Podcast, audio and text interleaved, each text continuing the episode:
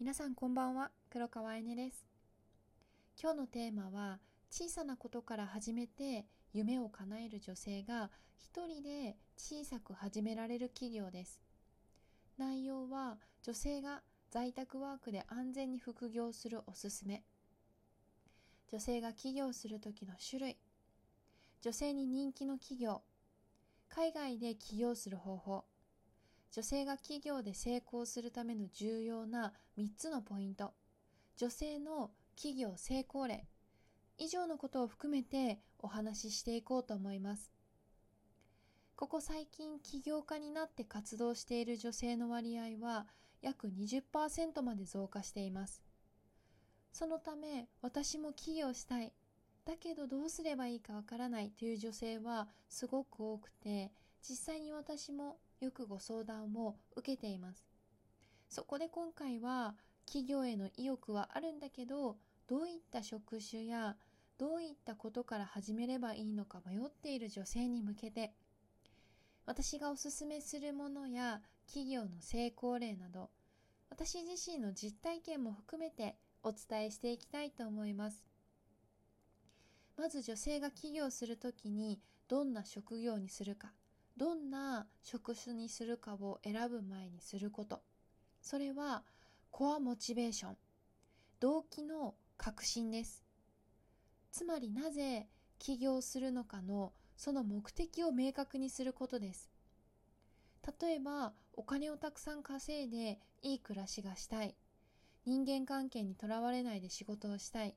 時間に縛られないで自由に仕事をしたい。自分のスキルや経験を生かした仕事をしたい。自立をして自由に人生の選択をしていきたい。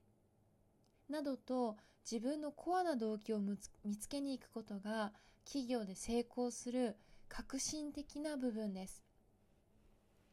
例えばお金をたくさん稼いでいい暮らしをしたい方が個人でカフェ経営を行うのはいい選択ではありませんよね。このように自分の企業への目的を明確にしてからその目的を達成できる職種を選んでいきましょう。今日はまず時間場所スキルなど個々の事情に合わせたタイプ別にお伝えしていきたいと思います。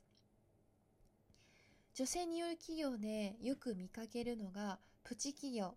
すなわち副業ですよね。お仕事をしている方やママさんたちに多く見られる企業です。空いた時間や週末の休みの時に行うことができるところもすごく人気だと思います。これは実際に会社を辞めなくても事業を行うことができますし事業がうまくいってから個人事業主になるケースも多いですよね。その一つ目はサロン。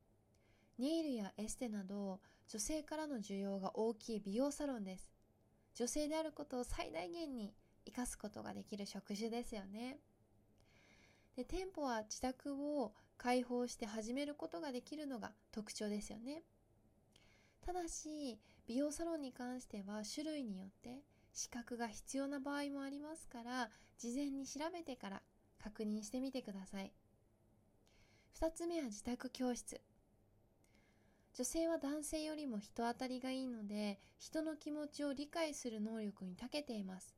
そのため人に何かを教えることに向いている方が多いと私自身感じています。人に何かを教えるのが好きな方には今ですと Zoom という無料アプリだけで始めることができます。主に自宅を利用することが大半だと思いますのでとても低コストで始められる自宅教室は私もとてもおすすめしています。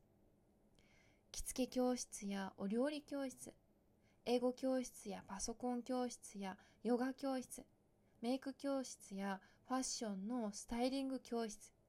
音楽教室や犬のしつけ教室などなど。本当に様々な種類があるはずですのでご自身のスキルと相談してみてくださいまた初めからスキルがなくても自分の好きなことや得意なことから始めていずれ自分の商品を持てばいいだけですなので自分の得意を活かせる自宅教室は低予算、低リスクで起業をしたい方はぜひ検討してください。3つ目はショップ経営。今までは店舗を持つことが当たり前だったショップ経営ですが、インターネットの普及によって誰でも簡単にオンラインショップを作れるようになりましたよね。オンラインショップの経営は自分でハンドメイド作品などを作成して販売する場合とセレクトショップのようにもうすでにある製品を販売する場合があります。あとは英語サイトから商品を購入する日本人は少ないため海外のそういった商品を仕入れて販売している方々もいらっしゃいます。4つ目はネットビジネス。アフリエイトやウェブライター、ウェブデザイナーなどのネットビジネスも低リスクで始められることができます。アフリエイトの場合は商品が限られてるんですけど、ウェブライターなどは自分の興味がある記事を扱うことで自分の好きなことを仕事にするという点ではとても優位性を感じますよね。あと一度収入を得る仕組みを作ってしまえばその仕組みさえできてしまえば収入を徐々に増やしていくことができます5つ目は海外で起業する方法もうこれは場所にとらわれないインターネットを使ったビジネスを始めてください。今までお伝えした企業はインターネットで全て完結することができます。インターネットは世界中どこからでもどこからでも本当に通信環境が整っている場所でしたら活用することができます。私自身現在アメリカのカリフォルニア州やニューヨーク州あとは東南アジアやヨーロッパ圏の海外にお住まいのクライアントを全員で10名ぐらいかな担当させていただいてますで今のところ特別時差の問題とかはなくスムーズにこなせていますそして女性が企業で成功するためのポイントです。起業した人が全て成功するわけではありませんよね。でも成功するためのポイント、ポイントをしっかりと押さえることで成功する率が競合よりもぐんとぐんと上がってきます。女性が企業で成功するための重要な3つのポイント。1つ目実際に成功している人成果を出している人から学ぶことこれはコンサルティングやマーケッターのような方ではなくて実際に自分で結果を出している人から学んでください。2つ目。最初から全てを自分でやらない。自分で一から調べて一から商品を作っているとあっという間に1年、3年、5年という月日、時間が過ぎていってしまいます。もう今年も残りあと2週間ぐらいですよね。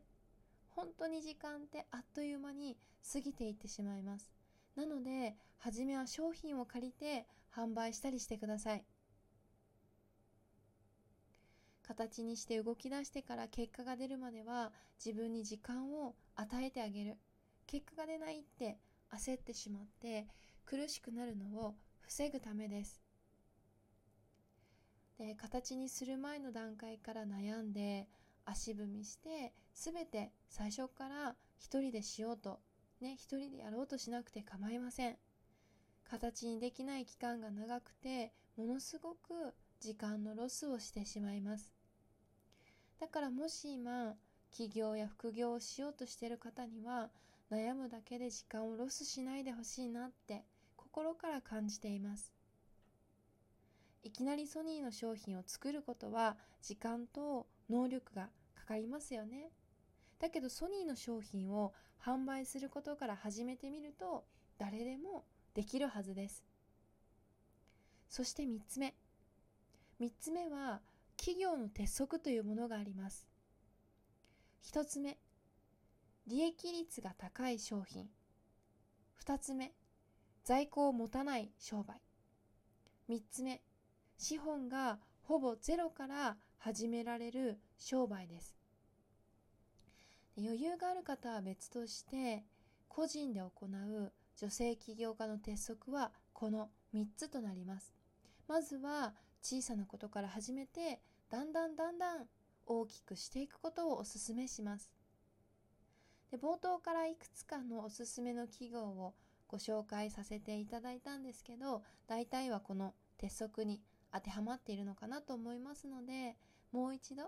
よかったら後から聞き直してみてください。そこでご確認していただいていただくとすごく分かりやすいのかなと思います。で最後に今日の最後に女性の企業成功例。これは私自身のことなんですけれど起業したいんだけど自分に合ってるものがわからないなとか何を選んで何をすればいいかわからないことは冒頭でもお伝えしたコアモチベーション。動機の確信この動機の確信を知ることから始めてみてください。今までは生活のために働いてたんですけれども起業するということはもっともっと自由な時間を持てたり理想の生活を手に入れるためにするものだと私自身思っています。そして自分の好きなことを仕事として生活ができて生きていく。自立した生活ができると心が満たされるものだと思っています。私自身これがコアモチベーションです。ということで今日もありがとうございます。